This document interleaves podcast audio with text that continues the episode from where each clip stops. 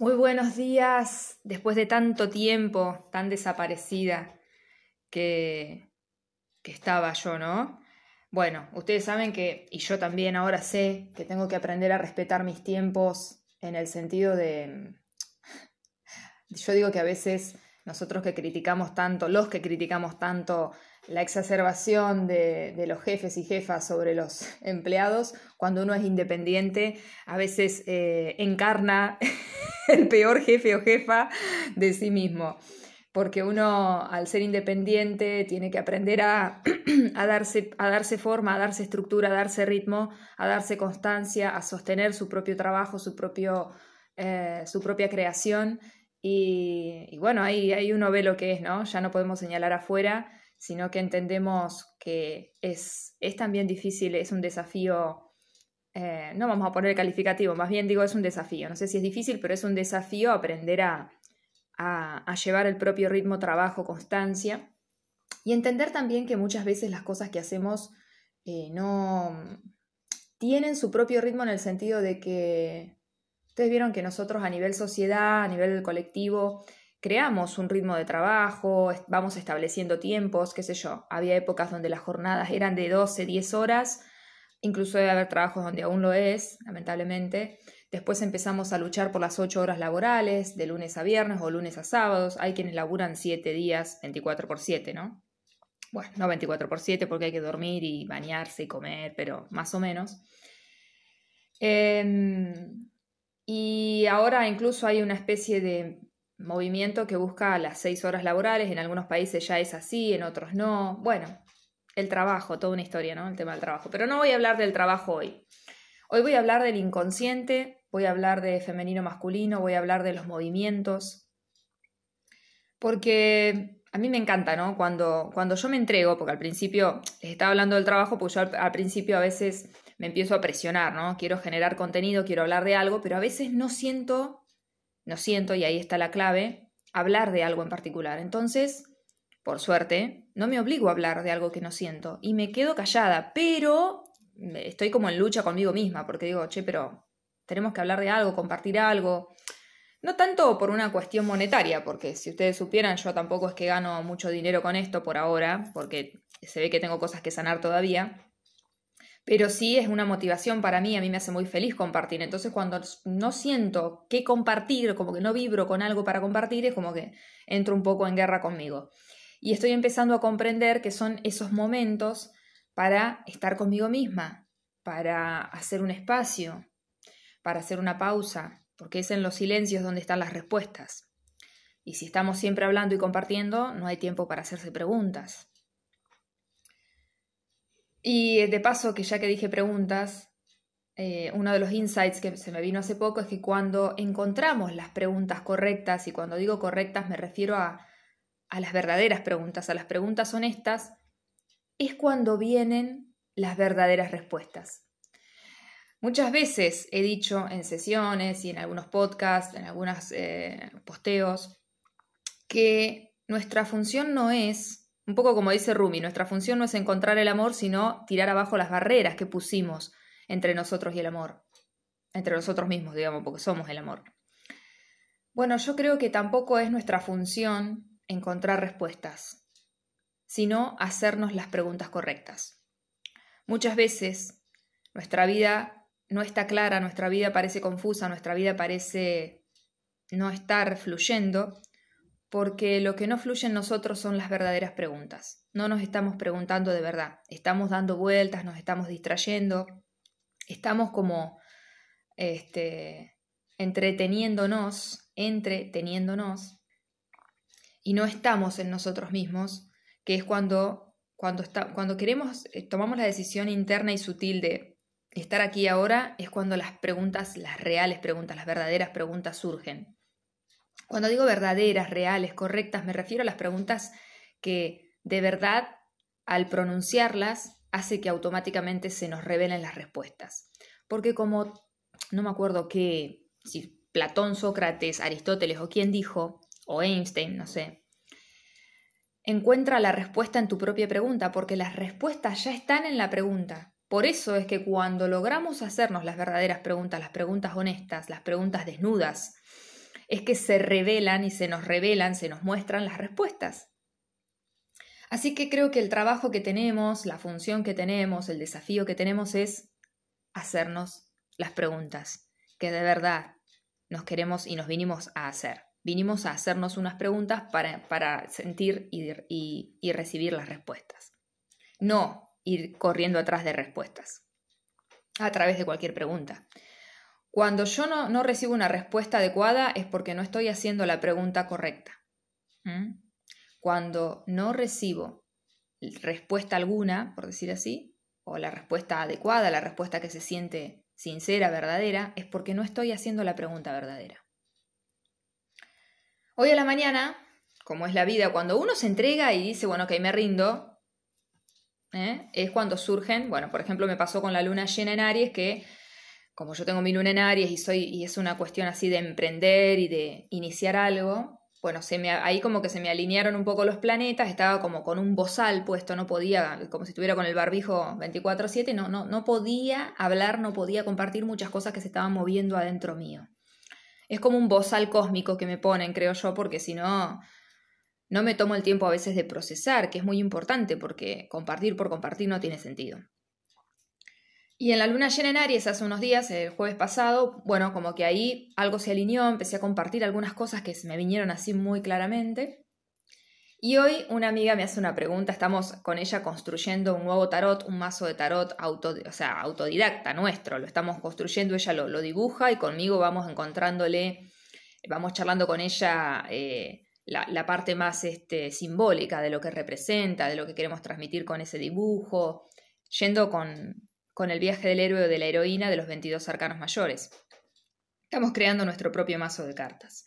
Y, vamos viendo cómo se van moviendo justamente eh, distintas energías a medida que vamos avanzando arcano por arcano. En cada encuentro hablamos de un arcano, tratamos de plasmarlo en imagen, hablamos de por qué esas imágenes, qué representan, qué energía mueven ¿no? en nosotros, en nuestro inconsciente.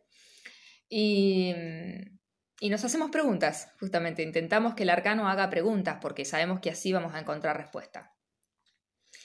Entonces, em, estábamos bloqueadas, o más que nada yo, ¿no? Estoy como bloqueada con uno de los arcanos que no logro encontrarle la imagen que siento que pueda transmitir lo que yo siento que eh, representa ese momento del viaje, ¿no? De los arcanos mayores.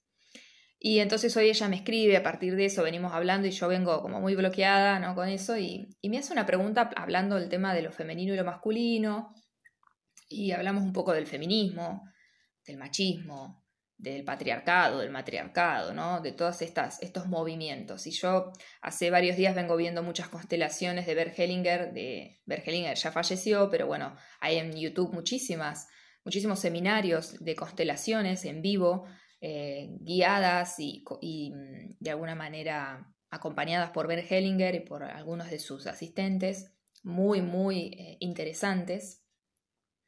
Y qué interesante cuando uno empieza a comprender el inconsciente, y por eso hace poquito también hice un posteo sobre, sobre el inconsciente, ¿no? Cómo funciona el inconsciente. Cuando uno empieza a comprender eso, empieza a acercarse un poco a, a la desidentificación de soy hombre, soy mujer, de, de estar señalando de adentro afuera de la dualidad y empieza a acercarse a la unidad. Uno empieza a hacer un movimiento. A mí me gusta hablar mucho de movimientos. Es algo que escuché hace un tiempo en Sergi Torres, en, distintas conferencias, distintas eh, charlas acerca de constelaciones, de biodecodificación, de bioexistencia consciente, de Sergi Torres que habla un poco ¿no? del momento presente constantemente. Y creo que que la vida y que el universo mismo y esta realidad material que experimentamos se trata de movimientos y de encontrar el equilibrio en los movimientos. Y bueno, les voy a ir compartiendo un poquito a partir de este posteo que hice de Conociendo al Inconsciente, de este, porque todo el mundo habla del inconsciente, el inconsciente, pero alguien nos dice si, ¿no? Como, ¿Cómo me lo imagino? ¿Cómo me lo represento? ¿De qué está hecho? ¿A dónde está ese inconsciente, no? Y creo que tenemos que empezar a mirarnos más como que nosotros somos como, como campos de energía. Somos campos energéticos donde estamos conformados por energías muy sutiles, como los pensamientos, las emociones, y energías que se van densificando cada vez más. desde nuestras creencias, que son lo más sutil que hay, porque lo que crees crea, a partir de lo que nosotros creemos, consciente o inconscientemente, es que experimentamos el mundo. Eh, a partir de eso, que es muy sutil, eh, se va densificando hasta llegar a la materia, todo lo que somos nosotros como un campo de energía. Eh, asimismo, ese cuerpo, que es lo más individual, lo más este, la, manifestación de nuestra creencia en la separación, también en realidad nos vamos dando cuenta que no somos un cuerpo, sino que somos un gran campo de información conformado por muchos campos de información. Esto es como nuestro cuerpo conformado por nuestras células. Nosotros somos como células de lo, de lo colectivo, ¿no? A nivel energético. Y nos vamos configurando, por eso también se llaman constelaciones familiares, como las constelaciones del cielo. Son configuraciones, son sistemas, son, somos una configuración energética.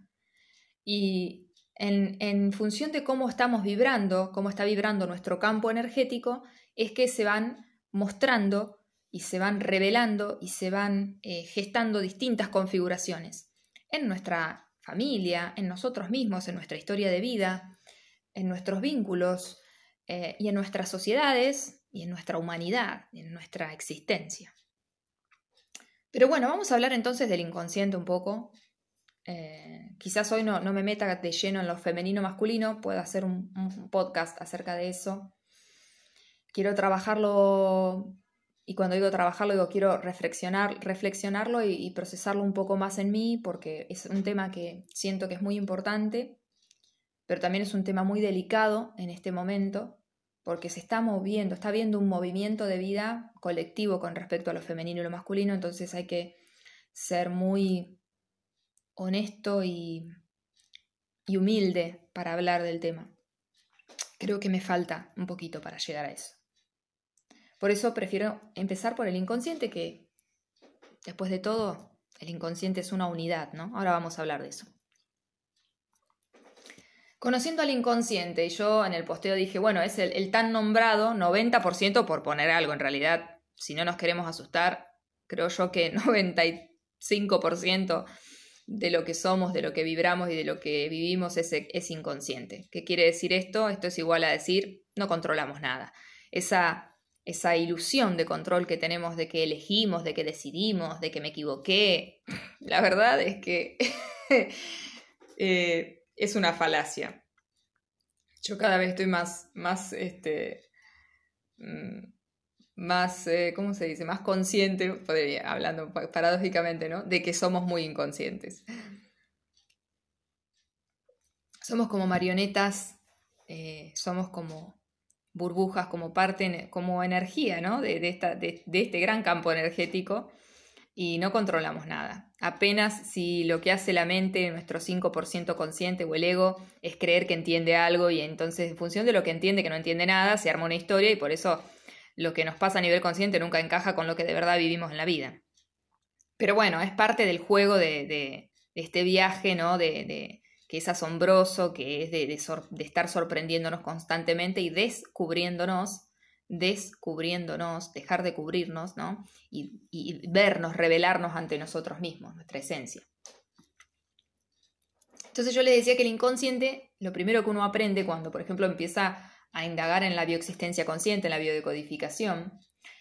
Y bueno, no sé la parte de los psicólogos si así lo ven, pero bueno, yo lo pude, eh, lo pude ver en cada árbol transgeneracional que evalué y que indagué junto con, quien consulta y que fuimos navegando.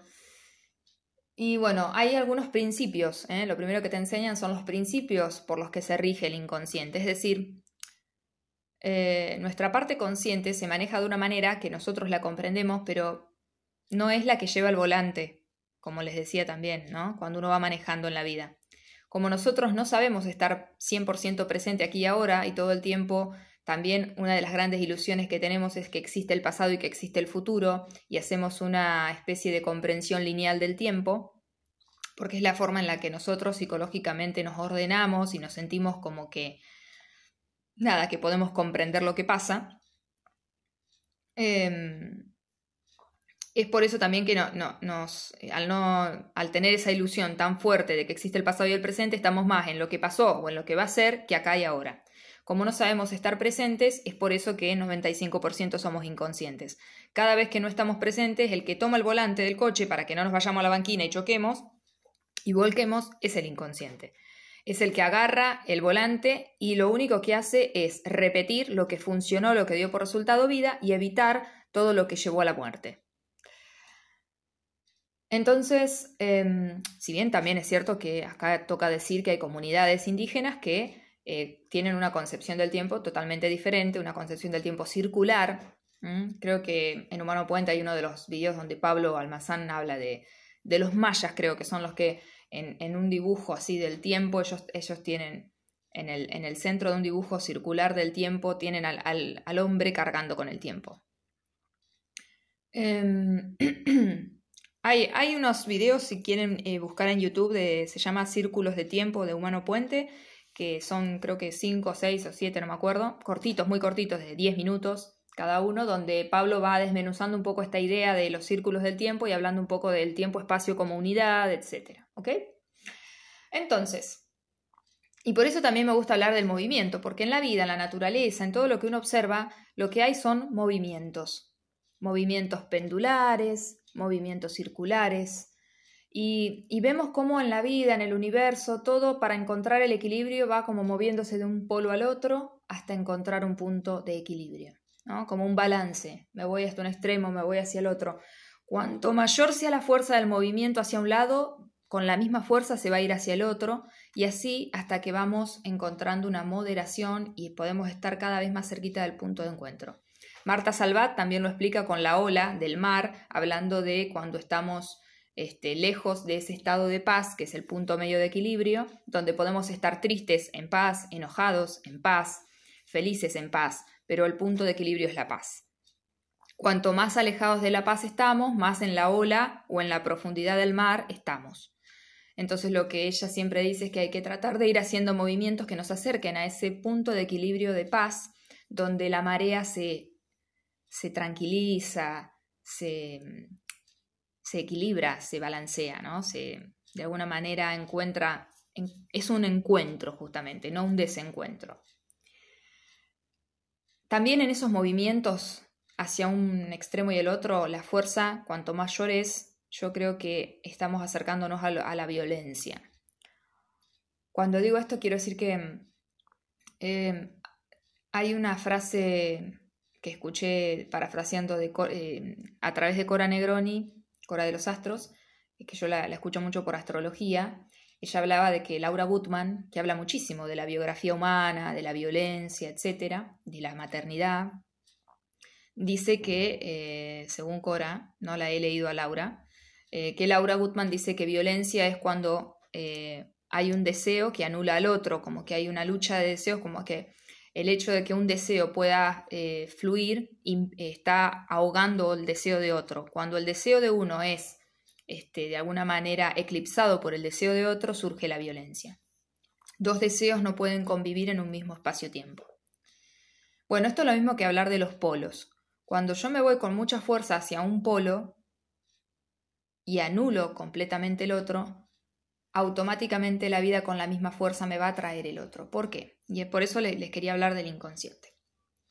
En el inconsciente hay algunos principios, como les decía, que son que el inconsciente se entiende, se siente como unidad, se concibe como una unidad, no entiende la dualidad, no entiende bueno, malo, lindo, feo, feminismo, machismo, eh, patriarcado, matriarcado, blanco, negro, eh, no, no entiende eso. Entiende todo como una unidad. Se siente como una unidad. Entonces, cuando yo rechazo algo, juzgo algo y lo quiero excluir, me quiero diferenciar de algo, de alguien, con la misma fuerza que lo estoy rechazando, excluyendo, juzgando, el inconsciente lo trata de traer. ¿Por qué? Porque es una pulsión del inconsciente la unidad.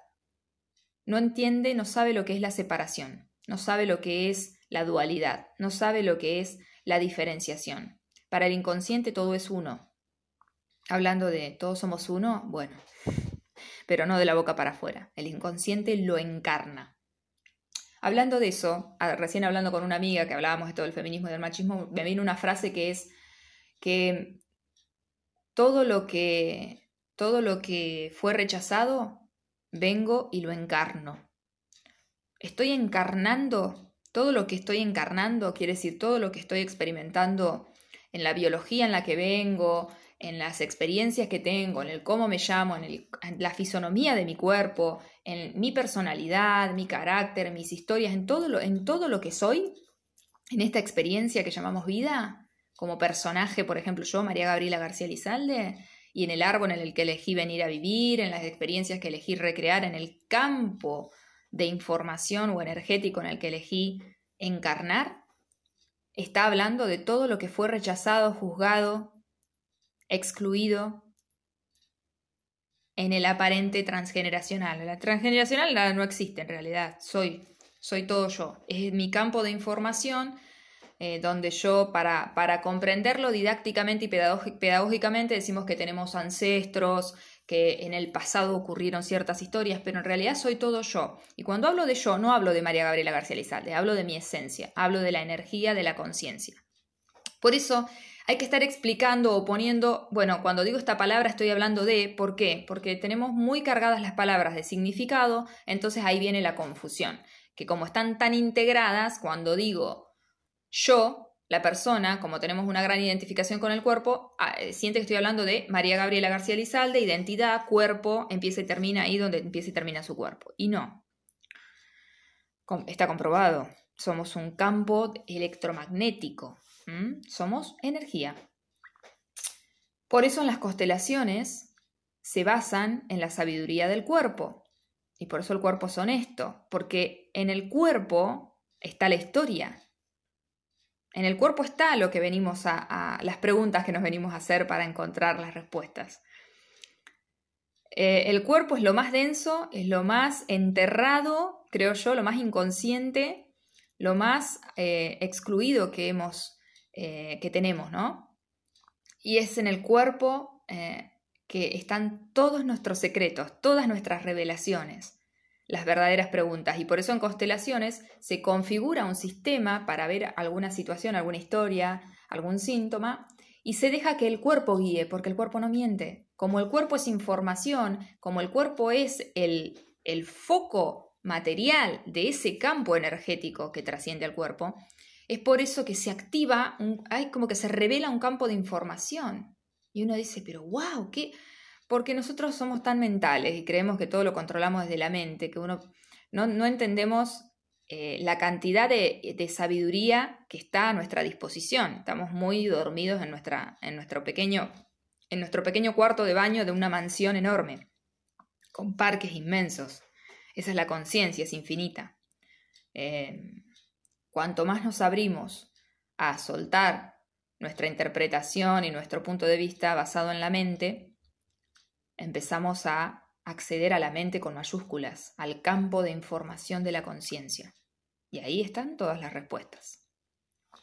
Así que vuelvo, ustedes saben que doy muchas vueltas para explicar cosas, porque me van surgiendo. Para el inconsciente todo es uno, todo es unidad. Entonces, es como si yo me quiero arrancar un brazo y el brazo vuelve, rebota hacia mí de nuevo. Así funciona. Con la misma fuerza que intento excluir, separar, reprimir, no sentir, juzgar, eh, alejar de mí algo, con la misma fuerza vuelve a través de una experiencia en la realidad. Por eso también, a partir de la pareja, los hijos, o sea, todo lo que es a partir de mí hacia la descendencia, es un reflejo, una proyección de todo lo que aparentemente traigo yo de transgeneracional. Todo soy yo, todo es mi campo de información. Yo soy como el centro de ese campo de información. Hacia atrás, entre comillas, están mis ancestros, está todo lo excluido, todo lo que no quiero volver a repetir, lo que no me gustó, lo que no me contaba, lo que ni siquiera me acuerdo, lo bien enterrado en el inconsciente familiar, y hacia adelante viene todo eso con fuerza a manifestarse. Entonces traigo un hijo que la cara cuando lo miro me hace acordar a mi bisabuela, aunque, aunque yo conscientemente no lo sepa. Entonces me encuentro con una pareja, me encuentro con un otro, busco, voy al encuentro de una pareja que es exactamente mi papá, mi mamá, un hermano no nacido, alguien que en la familia fue excluido y que mi inconsciente lo quiere traer con toda la fuerza. Eh, y así con todo. Le ponemos el nombre a los hijos de alguien. Nada es casual. Y nada es causal, todo es sincronía, dicen por ahí. Segundo principio del inconsciente, todo es ahora, esto que les contaba del tiempo. Para el inconsciente no es, ah, sucedió en 1920, no, eso es un relato lineal del tiempo, una es una forma de ordenar mentalmente los, los hechos para que yo pueda ubicarme de alguna manera y entender, porque me considero un cuerpo. Pero en realidad todo está sucediendo ahora. Eso, eso es una de las cosas más difíciles de comprender porque no se puede comprender desde lo lógico, se puede comprender desde un lugar más profundo. Si yo lo, lo, estoy trayendo en mí, energéticamente está vibrando en mí. Una historia de, no sé, un parto difícil donde murió una madre y nació un hijo, que resultó que ese hijo es mi bisabuelo, por ejemplo. Ese duelo está latente en mí porque no se pudo vivir, no se pudo gestionar, entonces, está latente en mí. Todos los duelos de mi árbol están latentes en mí. Todas las historias de dolor están latentes en mí. Por eso existo, por eso estoy acá repitiendo la existencia, o sea, haciendo que la existencia se prolongue, que esta ilusión de existir se prolongue, para, para ir soltando esos nudos de conciencia, para ir encontrando esos puntos de equilibrio. Entonces, todo es ahora. Por eso muchas veces hay síntomas que, y acá entra el tema de los ciclos de tiempo, ¿no? Otro tema también para hacer un, posteo en particular. También ahí en los videos del ciclo de círculos del tiempo lo explica muy bien Pablo, desde la parte de las, de las comunidades indígenas hasta Fletcher, desde, desde, distintos puntos arrancan, pero hablan de lo mismo, ¿no? De la repetición ¿eh? Eh, de, al doble, del doble de la edad, es como, bueno, algo que estoy viviendo hoy, quizás es la repetición, es el eco de una misma historia que viví a la mitad de mi edad. Suponete, yo ahora estoy por cumplir 36, entonces se despliegan un montón de historias que resuenan con mis 18. Y a mis 18, esas historias son el eco de los 9. Y eso es el eco de mis 4 años y medio. Y eso es el eco de mis 2 años y un cuarto. Y eso es el eco de mi, año y pico. Y eso es el eco de mis 6 meses. Y eso es el eco y así. Em, es como que todo el tiempo la vida, eh, así lo dice Fletcher y las comunidades indígenas lo dicen al revés, dicen que cuando nazco se abre todo un campo de información donde tengo, eh, tengo la, experiencia que vengo a sanar, como no la puedo gestionar porque soy un bebé, al doble de, de esa edad se vuelve a repetir, y son climas, ¿no? Se vuelve a repetir, por ejemplo, la tormenta eléctrica, si lo tomamos como un clima donde sucedió algo, o un clima de violencia, se lo llevo al clima para que lo entiendan. Cuando nazco hay tormenta eléctrica.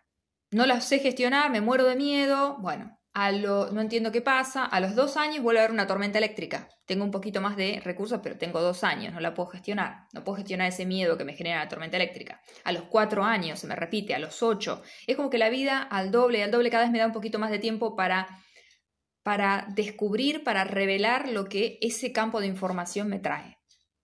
Y mi vida está conectada como un hilo por ecos, memorias. Por eso decimos que todo síntoma es un recuerdo no sanado. Entonces, por eso decimos que todo es ahora.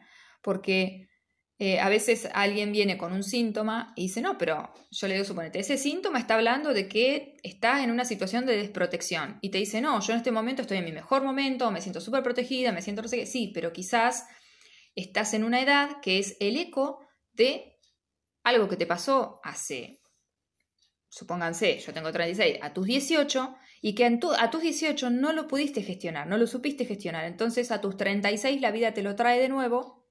¿Y qué pasa? Que como no comprendemos cómo funciona el inconsciente, uno dice, no, no puede ser este síntoma porque yo estoy en mi mejor momento, en el momento que mejor estoy de protección, me siento bárbaro, esto el otro. Este síntoma no tiene nada que ver, claro, pero tu síntoma no funciona como vos crees, de que responde a tu ahora Muchas veces tu síntoma responde a tu aparente pasado, lo que vos entendés por un hecho pasado. Pero como no se pudo gestionar, surge al tiempo, al doble de tiempo, eh, o ante una situación similar también, cuando hay un clima eh, similar al que activó un determinado conflicto emocional, Si vuelve a surgir ese clima, esa situación simbólica, se vuelve a despertar ese síntoma que no pudiste gestionar. Todo lo que no pudimos gestionar está latente en nosotros. Por eso todo es ahora, todo está pasando ahora, todo está sucediendo ahora. No existe pasado y futuro.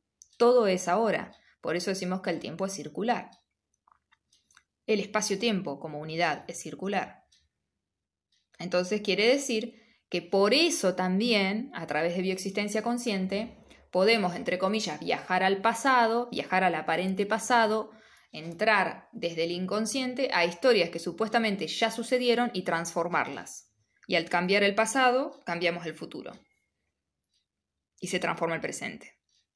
Es muy loco de comprender desde la lógica y desde un podcast, pero les puedo asegurar que así es porque lo hemos visto una y otra y otra y otra vez trabajando desde bioexistencia consciente. Es inocente. Es inocente, el inconsciente se lo cree todo. El inconsciente no tiene, yo digo, el inconsciente no tiene sentido del humor. Quiere decir que cuando llego, ay, qué tonta que soy, mi inconsciente que recibe, soy tonta. Y cuantas veces más lo repito, se vuelve, se conforma en una creencia. ¿Eh? Porque también somos como seres que parece que nos vamos tejiendo por repetición. Entonces, eh, el inconsciente no tiene humor, el inconsciente es inocente, todo se lo cree, como a los chicos que le decís que existe Papá Noel, que existen los Reyes Magos, que todos se lo creen. El inconsciente se lo cree todo. Si yo siento que alguien está traspasando mis límites, aunque esa persona no esté traspasando mis límites, mi inconsciente va a responder a se están traspasando mis límites. Activar recursos inconscientes de otras historias donde alguien traspasó los límites de alguien y la respuesta que se dio. Y si eso dio por resultado vida, por supuesto, porque las dos patas básicas del inconsciente, o sea, la, la forma del inconsciente de moverse es repito todo lo que dio por resultado vida y evito todo lo que dio por resultado muerte. Esa es la base, base, base del inconsciente. No me va a permitir Caminar en el sentido de la muerte y va a querer todo el tiempo ir hacia la vida. Eso es algo que también se habla mucho en constelaciones, que los movimientos básicos de constelaciones por los que nos regimos y, que se busca en constelaciones balancear es encontrar cuáles son, cuándo, cuándo, me estoy moviendo hacia la muerte y cuándo me estoy moviendo hacia la vida. Bergelinger lo dice bien claro. ¿Cuándo me doy cuenta si me estoy moviendo hacia la muerte? Cuando tengo menos trabajo, tengo menos tiempo, tengo menos energía, tengo menos de todo. Cuando voy hacia menos, menos, menos, me estoy, estoy haciendo un movimiento inconsciente hacia la muerte. Y cuando tengo más salud, tengo más bienestar, tengo más amor, tengo más disfrute, tengo más trabajo, más, eh, no más trabajo de cantidad de horas, ¿eh? más, este, eh, posibilidad de, hacer lo que me gusta, de trabajar, de, ganar dinero, de todo lo que sea en relación a la vida es más, es, es un movimiento hacia la vida. Entonces, es ahí cuando podemos darnos cuenta de qué es lo que sucede. Bueno, en constelaciones a veces se dice que uno está queriendo eh, irse con algún muerto, algún, eh, alguien que falleció, uno está queriendo unirse a esa persona, por eso hace un movimiento hacia la muerte, y en otros casos uno hace un movimiento hacia la vida. Yo lo he vivido al año más o menos de que falleció mi mamá, Tuve una depresión muy grande, estuve tirada literal sin hacer absolutamente nada más que levantarme, estar tirada en el sillón, comer, ducharme cada tanto, dormir. Y era lo único que podía hacer porque era muy, muy pequeña la, cantidad de energía que tenía. Y creo que hoy puedo verlo como un movimiento hacia la muerte, donde quizás lo que yo quería era seguir a mi mamá, irme con mi mamá. Eh, creo que es muy natural a veces que pase son los duelos, hay un punto donde uno se quiere ir con el que se fue. Y después de repente, no les puedo explicar por qué, pero empecé a hacer un movimiento hacia la vida, sentí más energía, se me fueron los dolores, eh, sentí más ganas de salir, porque tampoco tenía ganas de, conectarme con la vida, no quería salir de la casa, no que estaba todo el día encerrada, a la vez de que me dolía todo el cuerpo, entonces no podía, no, no podía hacer nada más que lo básico, respirar sostener el momento. Y cuando pude permitir eso también, porque al principio fue una lucha, me sentía muy mal con estar así, para mí, que soy súper enérgica, súper de hacer una cosa a la otra, me sentía muy mal. Eh, después entendí que era lo que estaba necesitando. Y cuando lo permití, más rápido sucedió y más rápido se fue y empecé a tener un movimiento hacia la vida. Em, es inocente, es inocente nuestro inconsciente. Por eso, eh, cuanto más comprendemos cómo es el inconsciente y cómo se mueve y entendemos que 95% de lo que nos sucede, de lo que aparentemente decidimos, elegimos, pensamos, sentimos, todo es inconsciente. Es por eso que el juicio es imposible casi. Porque no, nadie en este planeta está actuando a nivel consciente. Muy poquitito. Tan, tan ínfimo que prácticamente por eso no hay posibilidad de juzgar. Sí hay posibilidad de sanar, de, reparar, de buscar el equilibrio. Esto no quiere decir, bueno, como todo es inconsciente, nadie, no, nadie tiene la culpa de nada. No, nadie tiene la culpa de nada. Todos somos responsables de esto que estamos viviendo y por lo tanto hay que ir a trabajar a nivel sutil para hacer las grandes transformaciones. Todo lo que encarnamos es todo lo que hemos reprimido, juzgado y excluido una y otra vez hasta el cansancio y por eso tomó forma densa en la materia. Somos la representación de lo excluido, de lo que toca sanar, de lo que faltó o de lo que sobró. Además de que todo es unidad para el inconsciente, que todo es ahora y que es inocente y todo se lo cree, por eso también los rituales, por eso los rituales funcionan, por eso cuando yo digo que en esta piedra está mi hermano no nacido y le estoy dando entierro y tengo otras piedritas, botones, eh, hojitas, lo que sea que representan a, mi familia núcleo, a mi mamá, a mi papá, a mis hermanas, y le estoy dando reconocimiento, instante sagrado a ese no nacido, para mi inconsciente está sucediendo. Estoy enterrando a mi hermano, estoy enterrando a mi hermana a ese bebé que no nació o que nació y murió, o a ese ancestro incluso. Por ejemplo, yo que estaba muy vinculada a mi abuela paterna que se suicidó muy joven, eh, por fecha, por un montón de cosas, por nombre, y traía mucho su energía, em, pude hacer, eh, obviamente no estuve en su entierro porque no, había nacido. Muchas veces tenemos historias en nuestro árbol donde nosotros venimos a encarnar la energía, traemos muchísimo, muy fuerte el campo energético de un ancestro que murió antes que nosotros eh, naciéramos. Pero justo nacemos en una fecha que tiene que ver con su fecha de muerte o de nacimiento o de gestación, o justo nos ponen el mismo nombre, o nuestro nombre tiene que ver con el santo del día, por ejemplo, mi nombre tiene que ver con el santo del día en el que ella murió. Entonces, como venimos a, traemos muy fuerte ese campo para que nuestro inconsciente entienda que no somos ese ancestro, para poder hacer ese corte, por decir así, y estoy hablando de manera didáctica para entender, recordemos que todo es uno, pero estamos hablando de manera didáctica.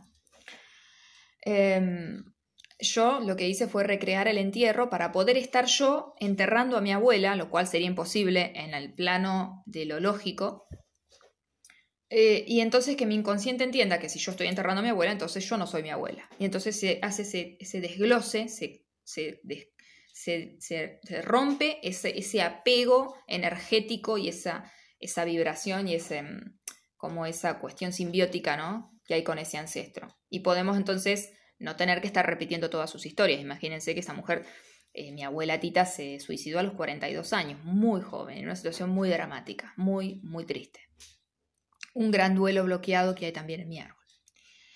Y bueno, ahí también les puedo dar el ejemplo que obviamente como muere joven y además hubo una muerte muy trágica, todo lo que se, se asimile a repetir sus pasos, mi inconsciente me lo va a prohibir. Porque se repite todo lo que dio por resultado vida y se evita todo lo que dio por resultado muerte. Por lo tanto, la historia de mi abuela es algo prohibido en mi árbol. No puedo caminar por esa ruta, por ese camino, porque lleva a la muerte para mi inconsciente. Cuanto más me acerco a eso, más cerca de la muerte estoy y por lo tanto mi inconsciente más me lo va a bloquear. Obviamente que venimos a sanar eso, venimos a soltar esos nudos. Pero primero hay que entenderlo, hay que comprender cómo, el inconsciente nos va guiando en la vida. Otra de las características del inconsciente. Ah, por eso les decía esto, perdón, esto del ritual, que esto de que es inocente, ¿no? Que si, si mi mente está viendo que hago eso, que pongo una piedra dentro de, adentro de la tierra, le pongo miel, pongo cositas alrededor, así, esta está loca, ¿qué está haciendo? Cualquier cosa. Ahí no está, eso es una piedra, eso no es mi abuela. Pero para mi inconsciente, mi inconsciente no juzga. Si yo le digo, en esta piedra está mi abuela, listo, en esta piedra está mi abuela. Así de inocente es. Por eso eh, nuestro cuerpo, nuestras emociones, nuestros pensamientos responden a lo simbólico. Somos, por eso yo no me canso de decir que somos seres simbólicos, respondemos a lo simbólico. Y como no entendemos lo simbólico, es por eso que andamos muy perdidos a veces y no comprendemos lo que estamos viviendo y por qué lo vivimos. ¿Por qué si yo quiero estar en pareja y ser feliz y no sé qué, por qué estoy viviendo esto? Porque tu, consciente quiere eso, pero tu consciente no lleva el volante. Tu consciente está ahí como dormido soñando en el lado del acompañante. El que lleva el volante y dirige acá y se va asegurar de que sobrevivas y es lo único que le importa a nivel biológico, es el tu inconsciente. Y él tiene un mapa que es el mapa de tus, entre comillas, ancestros, ¿eh? y va a ir solo por las rutas que promovieron la vida, las vidas largas, no la muerte o las vidas cortas. ¿Mm? Todo donde están los duelos bloqueados son calles cortadas para para el inconsciente. No va a ir ahí, son callejones sin salida. Es nuestra función encontrar las, preguntas para que se revelen las respuestas, que es lo mismo que decir, es nuestra función convertir esos callejones sin salida en nuevos caminos, sanar esos callejones sin salida y donde hubo muros, que haya puertas, donde hubo muros, que haya camino. Pero primero tenemos que comprender esto, ¿no? Que el inconsciente es el que lleva el volante y se maneja de esta manera. Ese es su mapa, no el mapa que nosotros queremos, el que él tiene y el que va a respetar a rajatabla. Por último, para el inconsciente todo es real. Por eso les digo que somos seres puramente simbólicos. ¿Por qué?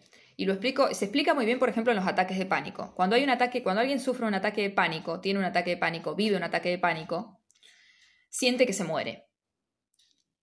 Siente que se muere. Nadie lo está matando. De hecho, yo tuve ataques de pánico en dos ocasiones en mi vida, durante mucho tiempo. Es terrible.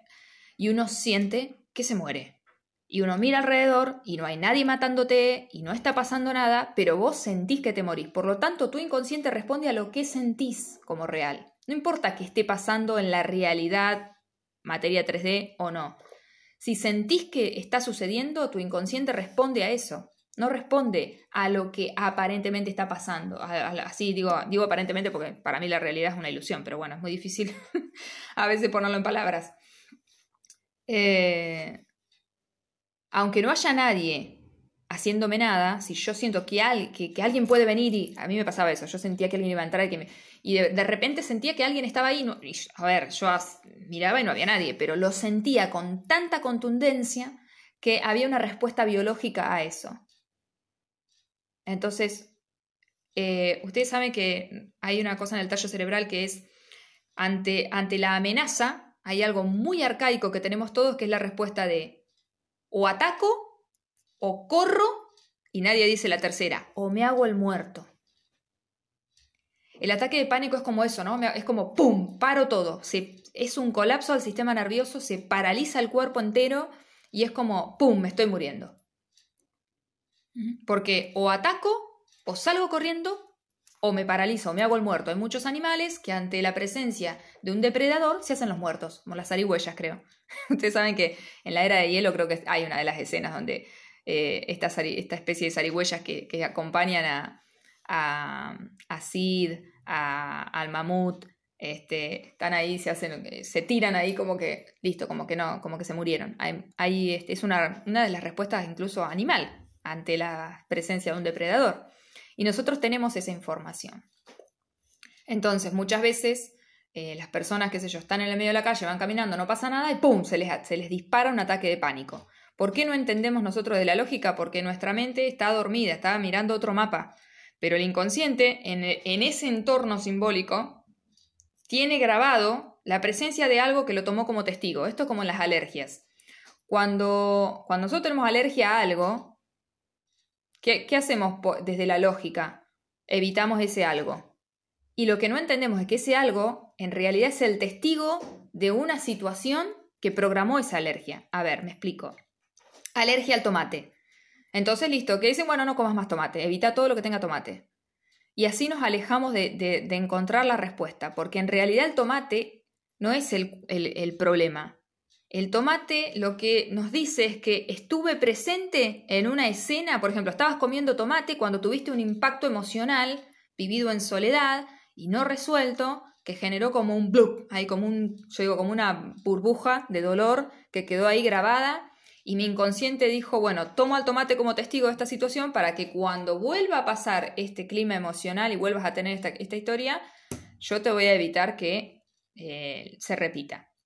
Entonces, por ejemplo, estoy con mi pareja comiendo tomate, comiendo una ensalada de tomate, y me dice, y yo estoy pensando que estamos en nuestro mejor momento, y me dice, me quiero separar. Y se levanta y se va. ¡Pum!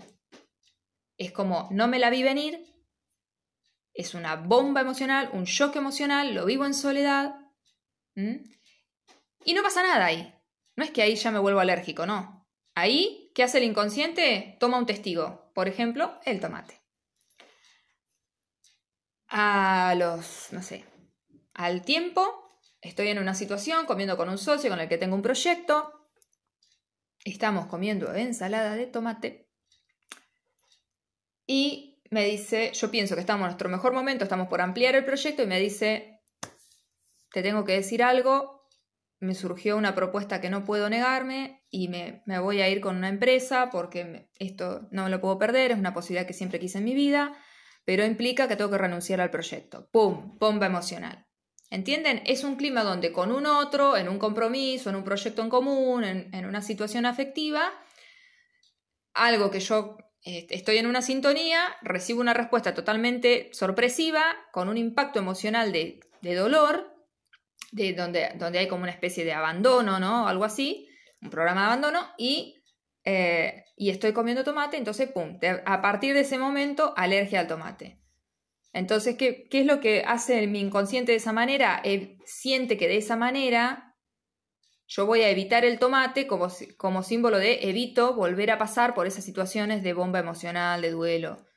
¿Se entiende? Así funciona un poco el inconsciente. Y por eso para el inconsciente todo es real, tanto si lo siento así como si realmente está pasando así. Por eso para el inconsciente el sol es padre, por eso para el inconsciente el techo de la casa es padre, por eso cuando uno empieza a entender cómo la simbología, ¿no? cómo, cómo eh, comprende cómo el inconsciente se maneja por códigos, por programas, por símbolos, empezamos a ver la realidad de una manera completamente diferente. Y donde alguien no entiende la lógica, otra persona que está em, más este, relacionada con el inconsciente, uno ha, conocido los, símbolos, entiende la evolución del ser humano y cómo ha puesto en ciertas cosas neutras una carga simbólica, entiende que el pan es padre, entiende que la tierra es madre, entiende que el agua es madre, entiende que, que no sé cómo decirlo, en los riñones son los referentes, que, que en los riñones está la liquidez, que, bueno, podemos hablar hasta el fin de los días con esto. Entonces entiende que en un síntoma lo que se está contando es otra cosa y no concretamente lo que se ve. Hay una respuesta biológica, emocional, mental ante una situación. Respetando siempre ir por los caminos que llevan a la vida y evitar los caminos que llevaron a la muerte. ¿Se entiende? Entonces, así funciona el inconsciente movimientos hacia la vida, evitando movimientos hacia la muerte. ¿Ok? Eh, cuando empezamos a incorporar esta mirada, empezamos a ver toda nuestra historia desde otra manera. Empezamos a comprender que en una situación donde, por ejemplo, a mi familia pueden decir que mi papá nos abandonó, que mi papá abandonó sobre todo a mi hermana más chica que tiene discapacidad, que mi papá abandonó a mi mamá, que que mi papá esto, que mi papá el otro, por una separación que tuvieron mis padres en muy malos términos, eh, cosas que he contado varias veces. Cuando fui a constelar me dijeron, tu papá evitó una muerte. Yéndose, evitó una muerte. Entonces mi papá hizo un movimiento hacia la vida que si yo no comprendo esa lógica de las constelaciones, del inconsciente, de la bioexistencia consciente, puedo estar toda la vida sufriendo por algo que en realidad fue un movimiento de protección sintiendo que fue un movimiento de abandono. Por eso también en bioexistencia consciente decimos que todo es amor. Hay amor comprendido y amor mal comprendido. Todos son historias de amor. Amor bien comprendido y amor mal comprendido. Porque hay cosas que no vemos. Por esta lógica mental tenemos asociado que que alguien se retire de una situación concreta, porque lo tenemos identificado a un cuerpo, si ese cuerpo se aleja, entonces abandona. pero quizás es un movimiento sutil de protección. Si me quedo, mato o alguien se muere, pero si me voy, te estoy protegiendo de que eso pase. Y eso es un movimiento amoroso. Muchas veces he escuchado historias en constelaciones de hijos que sufren porque sienten que fueron abandonados. Me acuerdo el caso de unos, creo que eran hermanos. La mamá se había quedado con uno de los niños y al otro lo dio en adopción. El que fue dado en adopción sufría muchísimo porque sentía que su madre lo había despreciado, sentía que su madre eh, había hecho algo en contra de, él, que no lo quería, que lo, lo había justamente despreciado. Y en constelaciones surge que la madre, al darlo en adopción, le había dado la posibilidad de tener una mejor vida que la que hubiera tenido estando con ella, lo había protegido inconscientemente. Porque volvamos a la base, somos 95% inconsciencia. Seguimos repitiendo movimientos que no fueron sanados, seguimos repitiendo historias porque nos seguimos dando la oportunidad de sanarlas, seguimos dándonos la oportunidad hasta el infinito de hacernos la pregunta que no, nos hicimos hablando a nivel conciencia, para poder eh, permitir, dar permiso a que la respuesta se revele. Y con esto acá quedó. Por eso, insisto y insisto en que estar presente, por ejemplo, conectar con la respiración es una forma de volver al presente, registrar a través de nuestros sentidos, conectar con el cuerpo es una forma de estar presente, es la mejor manera que tenemos de ir ganando conciencia, pero el inconsciente es muy fuerte. Es una fuerza de la vida. Es un movimiento enorme. Es un caudal energético, es un campo energético. Y por eso juzgar, señalar, no va ayudar nunca. Solo nos ayuda a repetir. Se los voy a explicar con otro movimiento, muy físico. Cuando yo señalo a alguien, estiro el brazo y estiro el dedo índice y lo que hago es poner distancia, por eso el dedo índice tiene que ver con juicio. Estoy juzgando, señalo, estiro el brazo, estiro el dedo y lo que hago es poner toda la distancia que puedo entre yo, entre comillas, entre yo cuerpo y lo otro que estoy juzgando, que estoy excluyendo, que estoy queriendo alejar.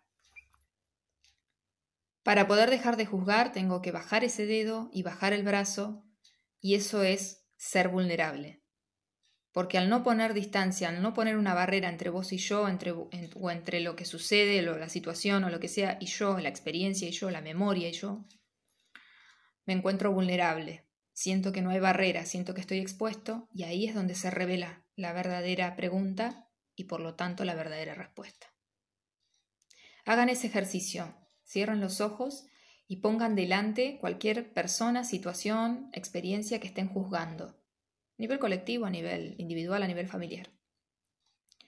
Estiren el brazo y sientan que con eso lo alejan, y estiren el dedo índice y sientan que con eso lo alejan, y entiendan ese movimiento de te juzgo, te señalo, es tu culpa. Por eso la culpa no existe.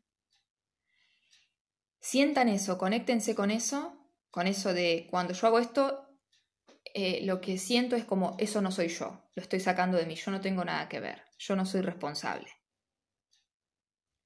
Y cuando lo sientan también, conéctense con la valentía de bajar ese dedo, bajar esa mano, bajar ese brazo. Y siéntanse totalmente vulnerables y expuestos con el corazón por delante ante eso. Simplemente estén ahí. Y dejen que surja lo que tenga que surgir. Y cuando lo sientan, abran los ojos, respiren, tomen agua. Solo una experiencia. Les dejo un abrazo enorme, espero que disfruten mucho este podcast y ya volveré para hablar un poquito de feminismo, machismo, patriarcado, matriarcado y los movimientos de la naturaleza.